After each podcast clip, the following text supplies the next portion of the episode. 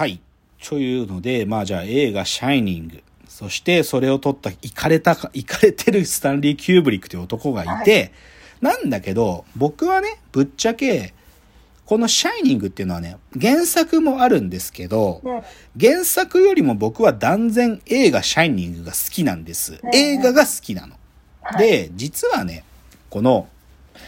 原作と映画、この関係が非常にこじれているのがこのシャイニングという作品の特徴的なところです。はい。で、原作者、まあ、スティーブン・キングですよ。スティーブン・キング。もう、アメリカのモダンホラーと呼ばれるジャンルですよね。モダンホラーっていうジャンルの第一人者というか、まあ、ホラーの帝王とか言われたりするけど、はい。まあ、あの最近もまた映画作られたのが、あの、イットってやつね。イット。それが見えたら終わりのイット。あれとかを書いてる人ですけど、でも、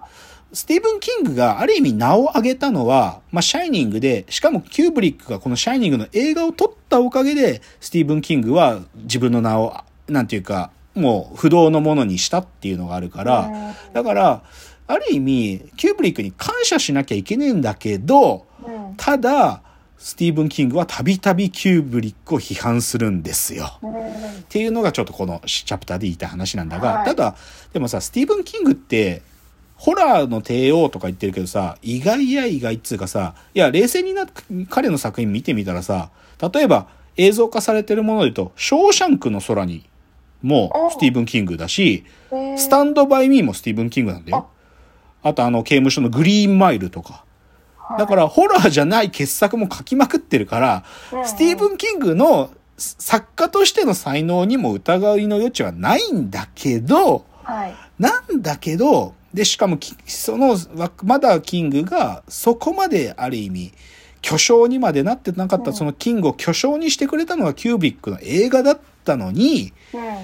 とにかくスティーブン・キングはキューブリックのこの映画シャイニングを批判するわけ。えーで、なんで批判するかっていうとね、結論で言っちゃうと、改編が行われてるんですよね。そのはいはい小説、原作のシャイニングと実は映画はかなり違うところが多いんです。で、おその違うところの大きいポイントいくつかあるんだけど、はい。一つはね、あのね、シャイニングってものの描き方が違う。その超能力シャイニングってものの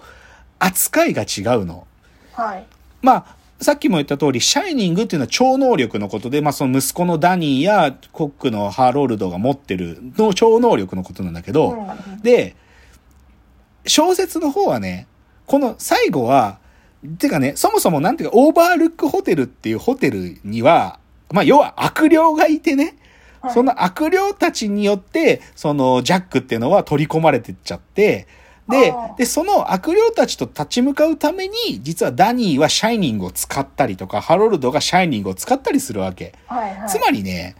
なんかね超能力バトルっぽいんだよ、もともとは。はいはい。超能力バトルっぽいんだけど、実は映画は、あんまりそのシャイニングっていうのは、ある意味、その、鋭敏な感覚で、ここにやばい奴らがいるって、ダニーが感じ取るところではそのシャイニングが使われてはいるんだけど、はいどっちかというと、そのホテルに呪われてる部分っていうのは、ある意味、ホテルが呪われてるのか、どっちかというと、ジャック・ニコルソンが行かれちゃってるから怖くなるのか、なんかそこの部分が曖昧に描かれるの。はいはい。で、で、結局、じゃあその悪霊とはどう、シャイニングをも持って対峙するんじゃなくて、ジャック・ニコルソンが一人で暴走して、で、それに、なんていうか、ダニーの起点によってジャック・ニコルソンを、ある意味、あのー倒すというか、あの、はいホテルの外で連れ出してか、まあ彼は最後を迎えたりするんだけどだから、ある意味、シャイニングってものの描き方が違うんだね。その超能力ってものの、そこがまず大きい対立点なのね。うん。と、やっぱもう一個やっぱり決定的な対立はエンディングなのね。あエンディングなの。で、あのね、映画のラストはさ、その、さっき言った通り、ダニーがジャックを外に連れ出して、で、はいそのジャックをそのさっき言ったホテルの外にある迷路にね、あの、迷い込まさせて、で、はいそこでジャックが投資するってっていうのがラスト。で、で、その投資したジャックで、で、ウェンディとダニーは、あの、そこから生き残って、あの、ホテルから脱出できるんだけど、でも、一番本当のじゃあ映画のラストシーンでどう、何が起こるかというと、はい。ホテルの中に、あの、かつてのホテルの今までの歴史を振り返るような写真がこう飾ってあるところに、うんその写真にグーってカメラが寄ってって、はいその昔の写真の中になぜかジャックがいるんで、こうやって。パーティーのところで撮った集合写真の中にジャックがいるの。で、はいその写真っていうのは実は1921年のあのパーティーの時に撮った写真ですっていう中に、過去の写真の中にジャックが収まってて、そこでこう邪悪な顔をしてるんだよ。邪悪な顔をしてるの。はい。で、で、これは何を暗示してるかっていうと、キューブリックが言うには、はい実は、あのですね、なんていうの、輪廻転生っていうの？もともと、そのジャックっていう人間は、はい。ま、前の人生でおいても、このホテルの管理人をやっていて、うんずーっとこのホテルでのこの悪霊たちがいるこのホテルのこの邪悪なる意志の中にずーっと居続ける存在なんだってことを暗示してるんだっていうわけ。あだからかつての彼の前の人生でもそのホテルの管理人をやっていたし、そしてだからここの面談に来て、このホテルでまた暮らすっていうことも必然だったんだと。ーそういうことに合わせてる。ある意味、この邪悪なホテルにおける輪廻転生っていうことを描いてるっていうのが、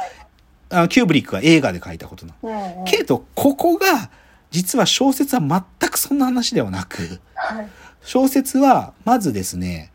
大きい違いは、さっきの映画のやつは、ジャックは外に連れ出されて死んだんだけど、うん実は、え、あの小説では、そのね、ボイラーが爆発してね、オーバールックホテルそのものが吹き飛ぶんだよ。ホホテルがもう焼け落ちちゃう。はい。だから、物語が終わった後、ホテルはもうなくなってるっていうのが最後なんだけど、それは残っちゃってるのあそう。だからそこが違うんだよね。あと、他にも違うところっていうか、原作はね、さっきのあの、料理の、料理長のハロランっていう、同じシャイニングが使えるハロランが、はいあの、ダニーを助けに来てくれるんだよ、映画でも。ーで、助けに来てくれて、雪上車で、あの、来てくれて、はいそれで、あの、誰かいますか？つって言ってるところで、い 隠れてたジャックに、斧で心臓ブーって人刺しされてえ、ー一瞬で死ぬの、ハロランは。はい。ハロランマジで、本当に、だいるか人はいますか？って言ってるところで、ブワーって刺されて、一発で死ぬんだけど、映画は。だけど、はい実は小小説ではもうちょっと活躍するのよ。うんハロランの、なんていうかな、活躍によって、ホテルが脱出す、ホテルから脱出されたりするからもうちょっとハロランは、そんなに、な、何にも、なんていうかな、一瞬で死んだりしないのよ。だから、だからその部分はでもやっぱり、その超能力バトル、シャイニングを使った超能力バトルがあるから、ハロランは重要な役割を果たすのに、映画では 一瞬で死ぬんで、だからこの、本当にね、エンディングの書き方に決定的な違いがあるのね。はい。はい。うん。だから、その、スティーブン・キングはね、この、ある意味改変、俺の元々のシャイニングと全然ちゃうぞと。うん。全然ちげえじゃねえかよ、この野郎、つって。だから、もうね、クソだクソだずっと言ってたの。もうキューブリックが死ぬまでずっと言ってたの。えー、まあ、死ぬ直前までだけどね。で、もう散々もうボロカス言って、で、最終的にどういう決、あの、キューブリックが死ぬまでにどういう決着を見たかっていうと、はい。その、シャイニングの映像を作る権利ね。映像を作る権利っていうのは当然この場合キューブリック側にずっとあったわけよ。なんだけど、それを放棄してくれってスティーブン・キングが言うの。このシャイニングの映像を作る権利放棄してくれと。で、自分で映像を作りたいからっていうわけ、スティーブン・キングが。で、で、しでその時に、あのキューブリック側が映像の作る権利を放棄する時の条件は、もう批判をしないでくれっていう。そういう条件で。そう。で、だから映像制作権を放棄して、はいで、じゃあキング、スティーブン・キング何したかっていうと、97年にね、本当に自分の小説に忠実な映像作品を自分が制作総指揮でドラマ版で作ったのよ。うん。大体ね、し5話ぐらいまであるんだけど、で、はい僕はね、ドラマ版も見てるんだけどうん、クソなのね。あの、いや、これね、人、賛否ある。ぶっちゃけスティーブン・キングの小説版好きだって人もいるから、で、うんそれに忠実なドラマ版がやっと作られたって言ってる人もいるんだけど、でも、キューブリックの映画版と比較したときに、その作品という意味で、映像作品という意味でだよ。はいはい。映像作品という意味では、もうね、ちょっともう、横綱と、なんていうかな、もう、幕下ぐらいの差だよ。ちょっと、ゴミまでは言わないけど、ちょっと、ちょっとなんていうか、お前これ本当に映像を作る権利取り戻してまで作ったのがこれかよって言いたくなるのが97年の作品なの。はい。だから、ちょっとね、本当にこのシャイニングっていう映画は、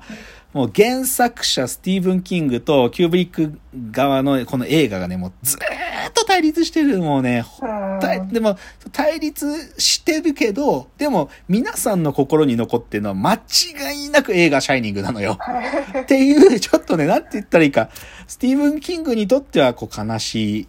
ちょっと、うんまあ、まあそういうエピソードを持った作品になっちゃってるんだけど、ただですね、次のさ今日の、あのーシャイニング最後の話は、はい。それのね、